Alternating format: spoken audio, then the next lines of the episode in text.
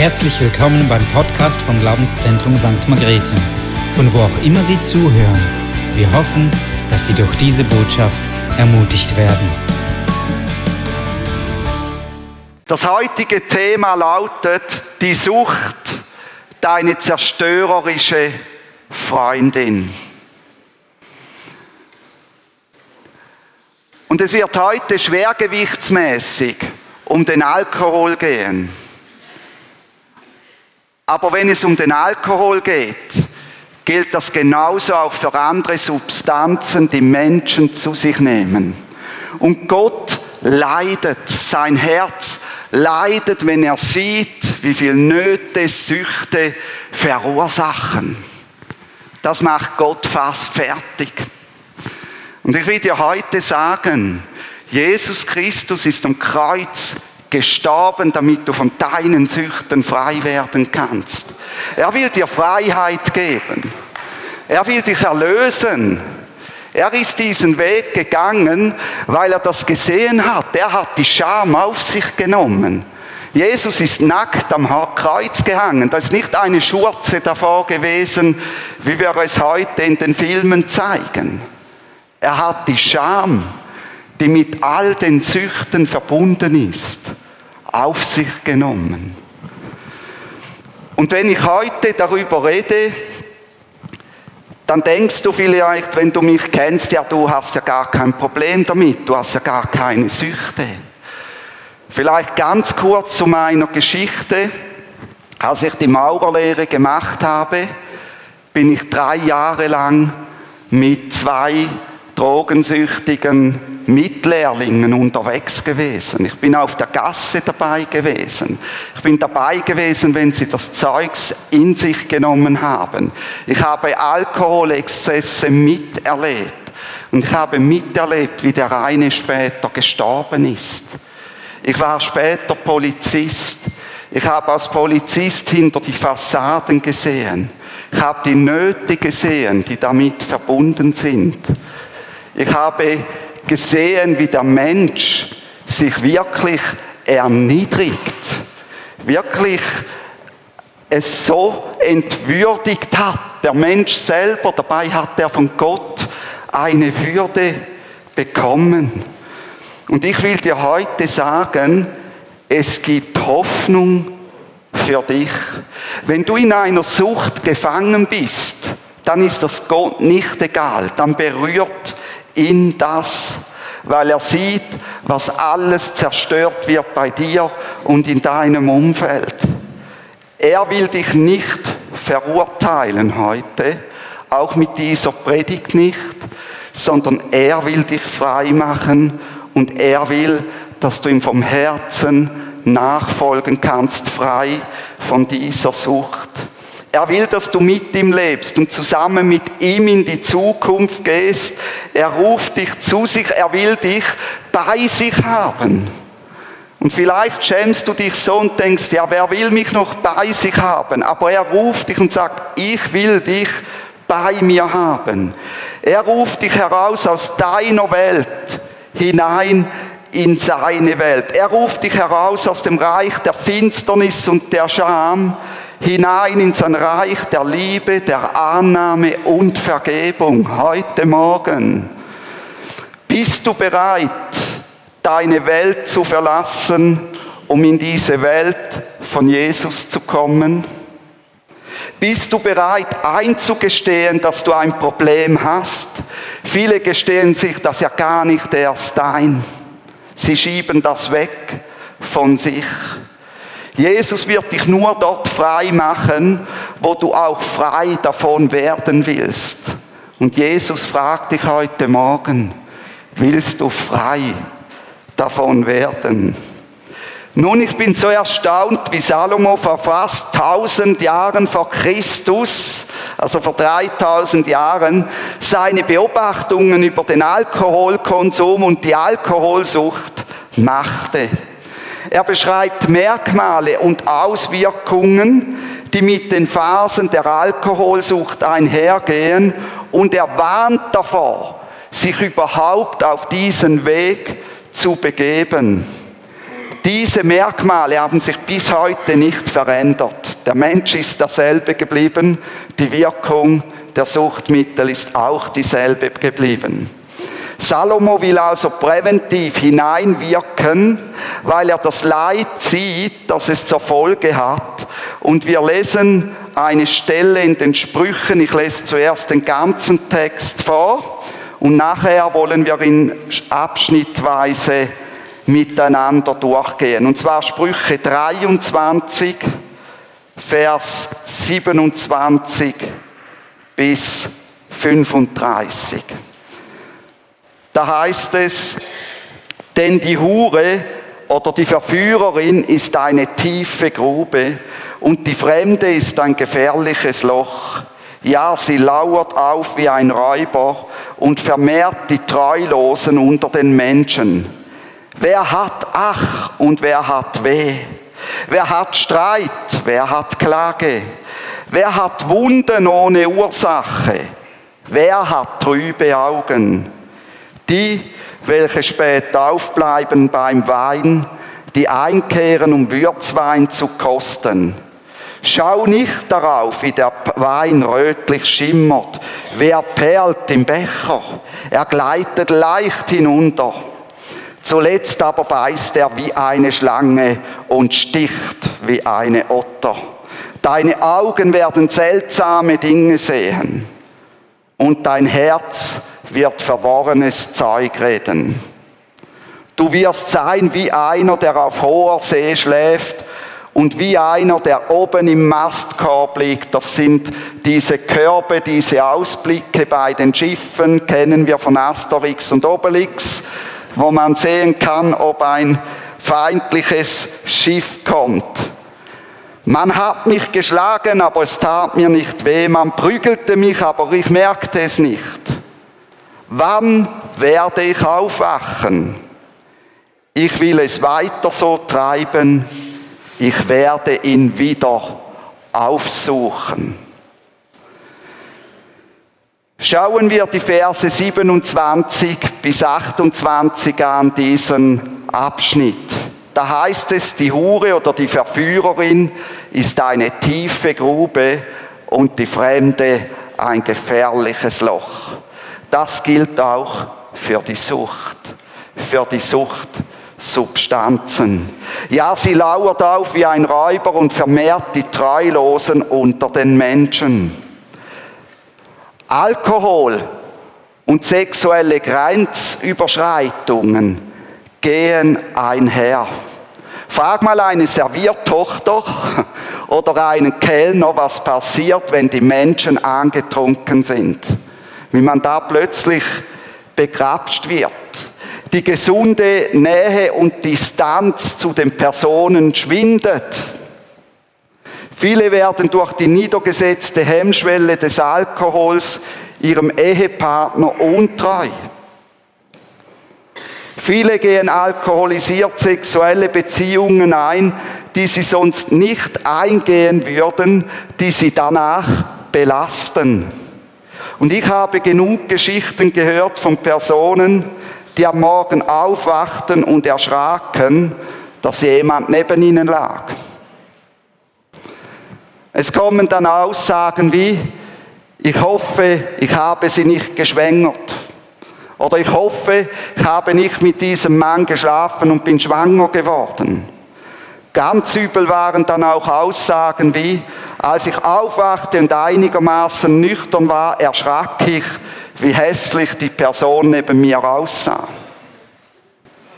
Es klingt lustig und ist eigentlich so tragisch. Alkoholisierte Menschen die sich einen Rausch antrinken, sind im sexuellen Bereich einiges einfacher verführbar. Nach ein paar Gläsern Alkohol wird mancher Mensch gefügig. Darum sehen wir auch die Geschichte in der Bibel, wo David Uria Alkohol gibt und hofft, dass er dann zu seiner Frau geht und Sex hat, um die Schwangerschaft zu vertuschen. Im Rotlichtmilieu sind alkoholische Getränke an der Tagesordnung und mancher sucht wenn er alkoholisiert ist, sexuelle Dienste gegen Bezahlung auf. Und ich erinnere mich heute noch an einen jungen, verzweifelten Mann, der nicht mehr den Champagner im Lachtlokal bezahlen konnte. Und dann hat man uns gerufen, weil die brauchen ja die Daten und ich war in ein paar Nachtclubs drin als Polizist, damit wir die Daten geben können.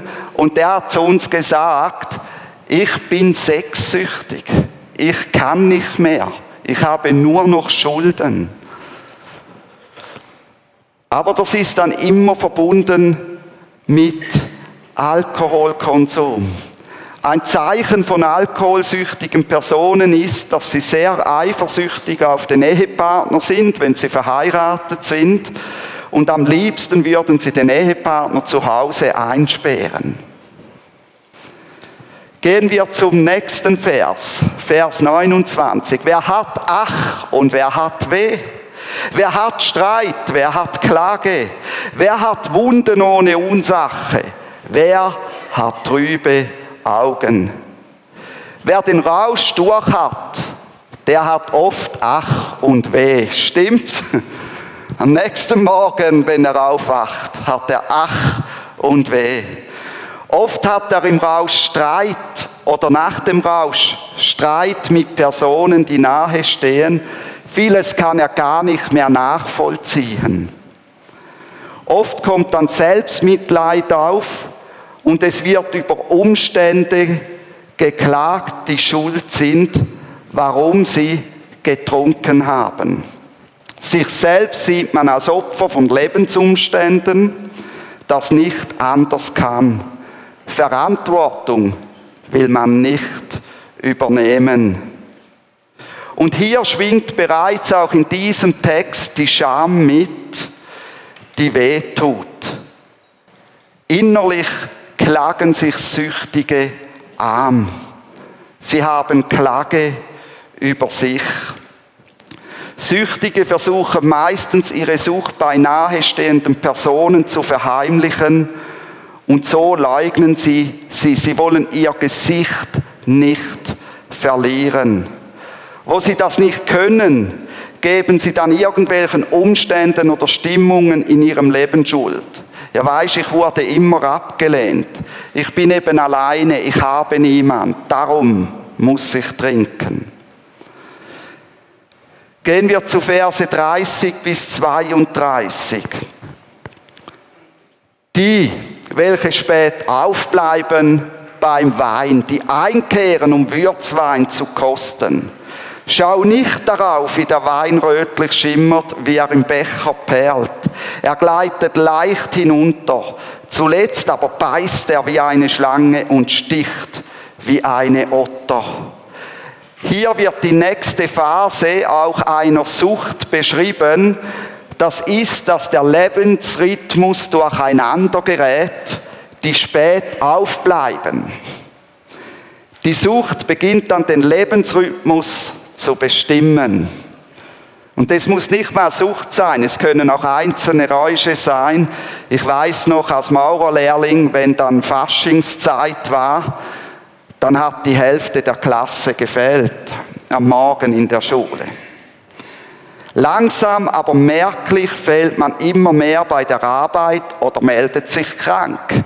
Wenn man mit anderen Menschen in die Ferien geht, dann klingt man sich bei vielen Unternehmungen aus, weil man Angst hat, die Sucht könnte entdeckt werden und bleibt zu Hause, statt mitzugehen, um zu wandern oder irgendetwas zu unternehmen. Der Alkohol oder das Suchtmittel ist zum Freund oder zur Freundin geworden, zum Seelentröster. Und er gibt sich als dein bester Freund aus, den man nicht missen möchte. Er sagt zu dir, hey, komm, komm zu mir, ich löse deine Probleme. Wenn du mich nimmst, dann geht es dir gut. Und der Alkohol ist ein eifersüchtiger Freund. Der teilt dich mit niemandem gerne. Er will sich für dich alleine, aber eigentlich zerstört er das Leben, es werden immer mehr unweise Entscheidungen getroffen. Und Sprüche 2021 gibt das auch wieder. Da heißt es, der Wein macht zum Spötter, das starke Getränk macht wild und keiner, der sich damit berauscht, wird weise. Wie oft habe ich das erlebt? Das sind dann die Momente, wo wir als Polizisten ausrücken mussten, wenn die Menschen wild geworden sind, wenn sie gewalttätig geworden sind, wenn sie nicht mehr tragbar geworden sind. Aber immer noch versucht man sich gut darzustellen, um gut dazustehen. Hast du mal mit jemandem geredet, der alkoholsüchtig ist?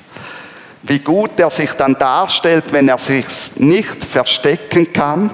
Man spottet dann auch über andere oder lügt das Blaue vom Himmel für seinen Freund oder seine Freundin, den Alkohol. Gesetze werden umgangen, um an die Mittel für die Sucht zu kommen. Es werden Ungerechtigkeiten begangen wie Diebstahl, Betrug, Schulden aufgenommen, man fährt irgendwo mit dem Auto hinein und haut ab, man stellt sich nicht, man gefährdet Menschen. Und Sprüche 31,4 heißt es, es ziemt sich für Könige nicht Wein zu trinken, noch für Fürsten den Hang zu starkem Getränk. Sie könnten über dem Trinken das vorgeschriebene Recht vergessen. Aber das gilt nicht nur für Könige und Fürsten, auch die Menschen sonst vergessen das vorgeschriebene Recht, das Gesetz und handeln gegen das vorgeschriebene Recht. Innerlich hat der Süchtige aber trotzdem mit Gewissensbissen zu kämpfen. Der Scham oder die Scham verursacht Stiche wie eine Stich Giftschlange. Und da man das Gesicht nicht verlieren will, gibt man sich gegen außen sehr selbstbewusst. Man tritt sehr selbstbewusst auf. Der Alkohol, das Suchtmittel wird verteidigt, gerechtfertigt, positiv dargestellt oder verharmlost. Vers 33 bis 35a. Deine Augen werden seltsame Dinge sehen und dein Herz wird verworrenes Zeug reden. Du wirst sein wie einer, der auf hoher See schläft und wie einer, der oben im Mastkorb liegt. Man hat mich geschlagen, aber es tat mir nicht weh. Man prügelte mich, aber ich merkte es nicht. Wann werde ich aufwachen? Jetzt folgt die kritische Phase der Sucht. Es werden eben nicht nur im Rausch seltsame Dinge gesehen, sondern psychische Krankheiten stellen sich ein, auch wenn ich nicht im Rausch bin. Wahnvorstellungen, verzerrte Wahrnehmung von sich und der Umwelt, Depressionen. Die Zweifel übergeht man oft in dieser Phase, in der man sehr großzügig mit Leuten ist und gönnerhaft umgeht, dass die denken, es ist alles in Ordnung. Gedächtnislücken stellen sich ein. Wirklich Gedächtnislücken.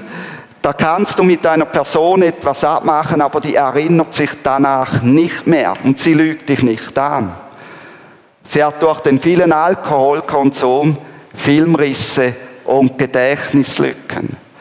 Da kann dein Nachbar zum Beispiel sagen, ja, die Hecke, die hier auf meinem Grundstück steht, wenn sie dich stört, schneid sie einfach runter, fäll sie. Und wenn sie dann weg ist, dann sagt er, warum hast du das gemacht? Die ist doch so schön. Oder er erinnert sich an ein Erlebnis, das man den Tag mit ihm hatte, nicht mehr. Das Unglück sieht der Betroffene, die Betroffene nicht mehr kommen. Es ist wie eine schlafende Person in diesem Korb, wo man eigentlich sehen müsste, was kommt. Und so geht das Einschätzungsvermögen verloren. Und dann lesen wir von Menschen, die im Winter alkoholisiert draußen liegen und verfrieren, die im Sommer an der Sonne liegen, einen Sonnenstich bekommen und sterben, die ins Wasser gehen, alkoholisiert, um zu schwimmen und sie ertrinken. Die Sinne sind wie betäubt. Es ist ein Tunnelblick vorhanden, man nimmt das andere nicht mehr wahr und manchmal geht sogar das Hörvermögen verloren. Dinge im eigenen Leben nimmt man nicht mehr wahr, kann man nicht mehr nachvollziehen. Selbst merkt man auch, dass man wie im Schlaf, wie betäubt ist. Und jetzt Vers 35b. Ich will es weiter so treiben, ich werde ihn wieder aufsuchen.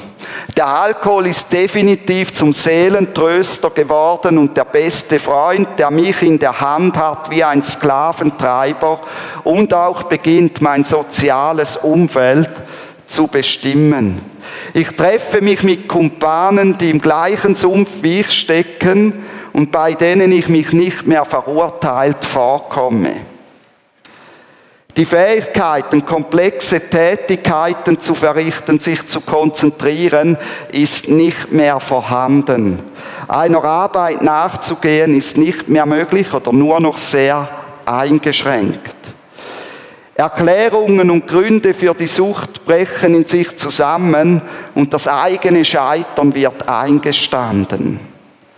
Die Selbstachtung des Betroffenen ist komplett verloren und ergibt sich der Sucht einfach hin. Und da reden wir vom sozialen Abstieg. Und da möchte ich noch zwei Verse aus den Sprüchen vorlesen. Sprüche 21, 17. Wer das Vergnügen liebt, muss Mangel leiden. Wer Wein und Öl liebt, wird nicht reich. Und der nächste Sprüche 23, 20 bis 21. Geselle dich nicht zu den Weinsäufern und zu denen, die sich übermäßigem Fleischgenuss ergeben. Das wäre auch eine interessante Predigt. Denn Säufer und Schlemmer verarmen und Schläfrigkeit kleidet in Lumpen. Ich will dir etwas sagen, wenn du Christ bist und zu viel Alkohol trinkst, dann ziehst du in diesem Moment den Helm des Heils aus. Den wir in der Waffenrüstung Epheser 6 lesen. Der Helm des Heils, der deine Gedanken, deine Augen, deine Ohren und deinen Mund schützen sollte. Der ist nicht mehr an. Ich möchte zu dem Punkt kommen, wann ist Alkoholkonsum unbedenklich?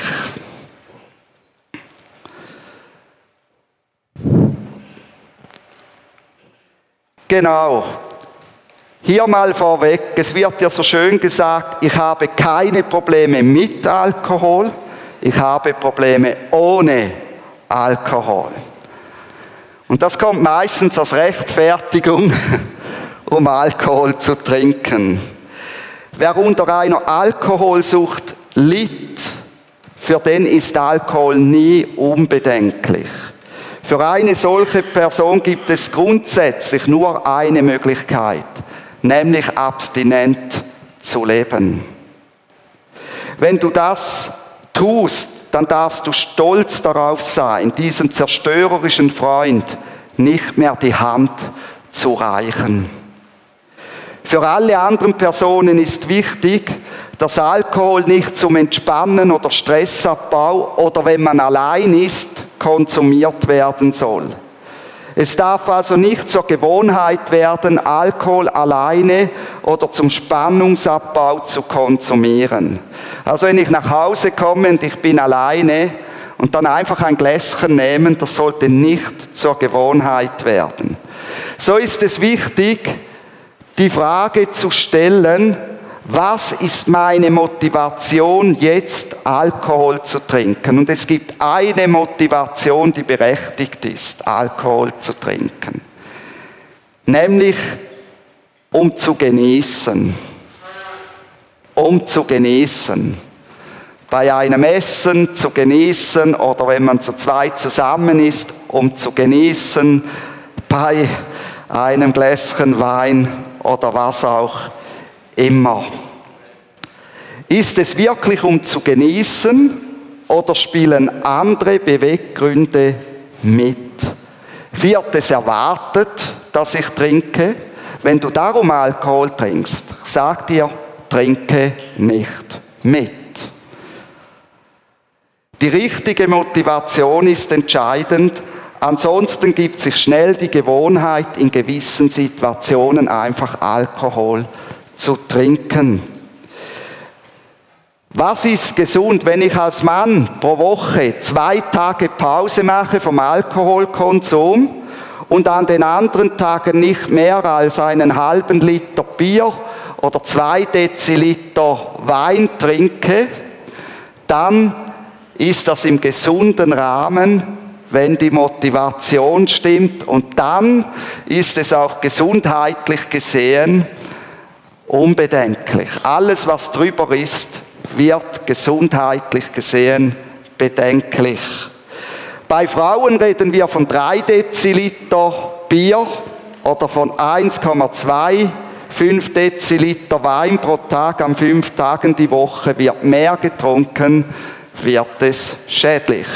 Übrigens, Frauen sind schneller betrunken, weil sie einen höheren Fettanteil haben und dort irgendwie das mit dem Alkohol kumuliert ähm, eine bessere Wirkung hat. Wann ist Alkoholkonsum bedenklich? Wenn ich ihn trinke, um dazu zu gehören, oder wenn ich ihn trinke, weil es einfach Kultur ist.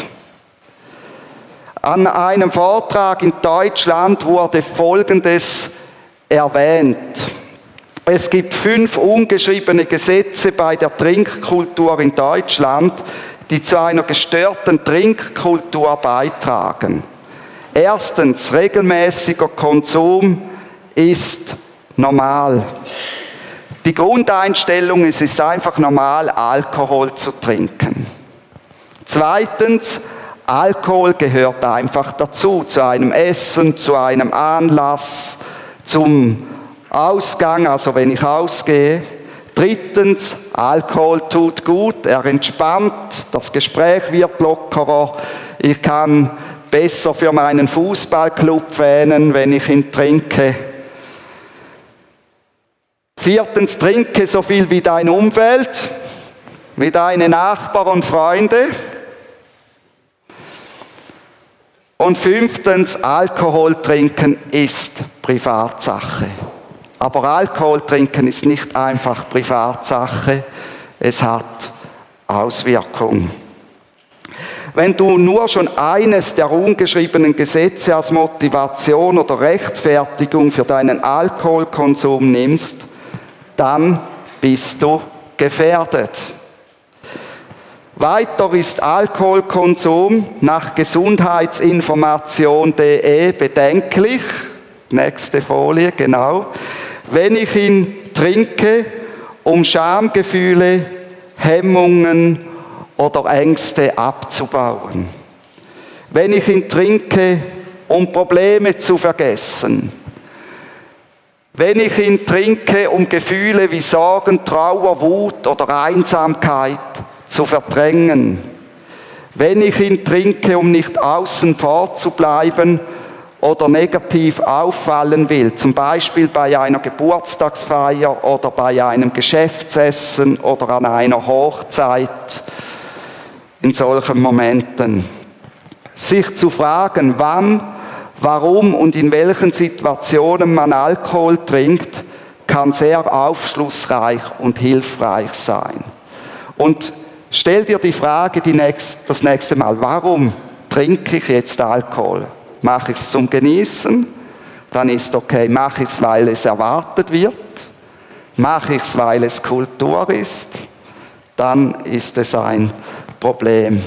Ich weiß, der Druck an gewissen Anlässen ist groß, aber eine starke Person ist, wer sich von diesem Druck nicht einschüchtern lässt. Zum Genuss etwas trinken ist okay. Kommen wir zum nächsten Punkt. Vor Jesus musst du dich nicht schämen. Er schenkt dir eine neue Identität. Heute als Pastor bin ich auch immer wieder mit Leuten konfrontiert, die ein Alkoholproblem haben oder an den Folgen einer vergangenen Alkoholsucht leiden. Die Problematik ist, dass sich diese Personen angewöhnt haben, ihre Gefühle mit einem Suchtmittel zu regulieren. Geht es mir nicht gut oder bin ich angespannt, nehme ich etwas zu mir, um mich zu entspannen. Kommt eine Herausforderung im Leben, dann wird sofort versucht, die Spannung, die nur negativ gesehen wird, mit einer Substanz abzubauen. Zum Beispiel eben mit Alkohol. Dabei könnte ich auch zum Beispiel ein paar Seiten in einem Buch lesen oder was auch immer. Oder könnte rausgehen und spazieren gehen, um die Spannung abzubauen. Oder ich könnte zu Gott beten, um die Spannung abzubauen. Wohl dem, der es lernt, Spannungen auszuhalten und die Spannungen nicht nur negativ zu sehen und es lernt auf gesunde Weise mit ihnen umzugehen. Manchmal rutschen Menschen einfach hinein, weil sie gerne Wein haben und das gesunde Maß verlieren. Nun gibt es Hoffnung für solche Menschen? Ja, es gibt sie. Ich glaube an einen Gott, der seinen Sohn Jesus Christus ans Kreuz geschickt hat, damit Menschen davon frei werden.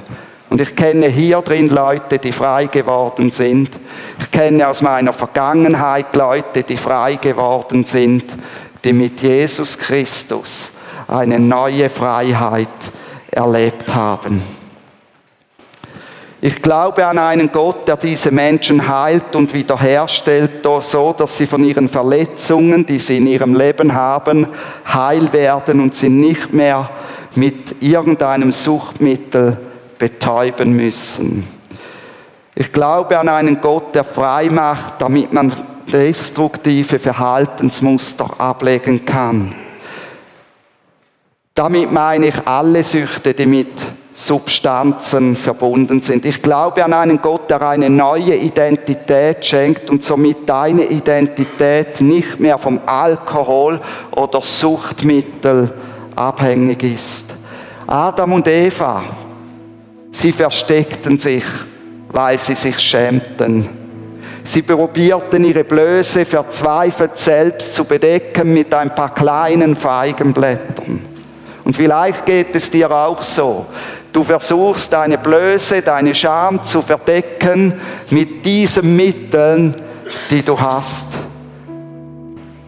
Gott wusste, was sie getan haben. Gott wusste, wo sie waren.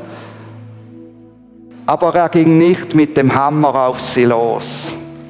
Nein, er fragte Adam, wo bist du? Eva, wo bist du? Adam und Eva durften selbst aus ihrem Versteck heraus zu Gott kommen. Gott wartet, dass du aus deinem Versteck hervorkommst. Denn wir müssen uns nichts vormachen. Auch hier drin haben einige ein Alkoholproblem, von dem wir nichts wissen. Aber Gott sieht es. Und er sagt, hey, ich rufe dich komm zu mir. Gott wartet darauf, dass er deine Scham mit einem neuen Kleid der Identität bekleiden kann. So dass du nicht mehr mühsam selber musst diese Scham verdecken. Bei Adam und Eva hat er ihnen ein Kleid aus Fell gemacht. Er hat ihre Scham bedeckt. Und genau das hat Jesus am Kreuz gemacht. Er will deine Scham bedecken mit seinem Werk am Kreuz. Der Liebesbeweis ist Jesus. Komme zu Gott und komme zum Licht mit deiner Sucht. Dann kann Gott dich heilen. Er hat dich nicht aufgegeben. Sehe das Suchtmittel nicht mehr als guten Freund. Das ist die Problematik. Man sieht ihn als guten Freund. Irgendwo habe ich ihn versteckt, wo es niemand weiß. Und dann hole ich ihn wieder, diesen Freund, wenn ich ihn brauche. Sondern sieh das Suchtmittel als hinterlistigen Freund, der dein Leben zerstört. Und lasse Jesus dein Freund sein. Und ich bitte euch jetzt, die Augen zu schließen. Wirklich die Augen zu schließen. Denn es ist so schwer, wenn man darin gefangen ist, diese Scham, die damit verbunden ist, zuzugeben und sich auch in einem solchen Moment zu melden, ganz kurz. Und ich will jetzt in die Runde fragen, während wir alle die Augen geschlossen halten. Bist du hier und hast ein Suchtproblem und willst du davon kommen, dann hebe einfach ganz kurz für Gott die Hand. Nur kurz für Gott die Hand heben.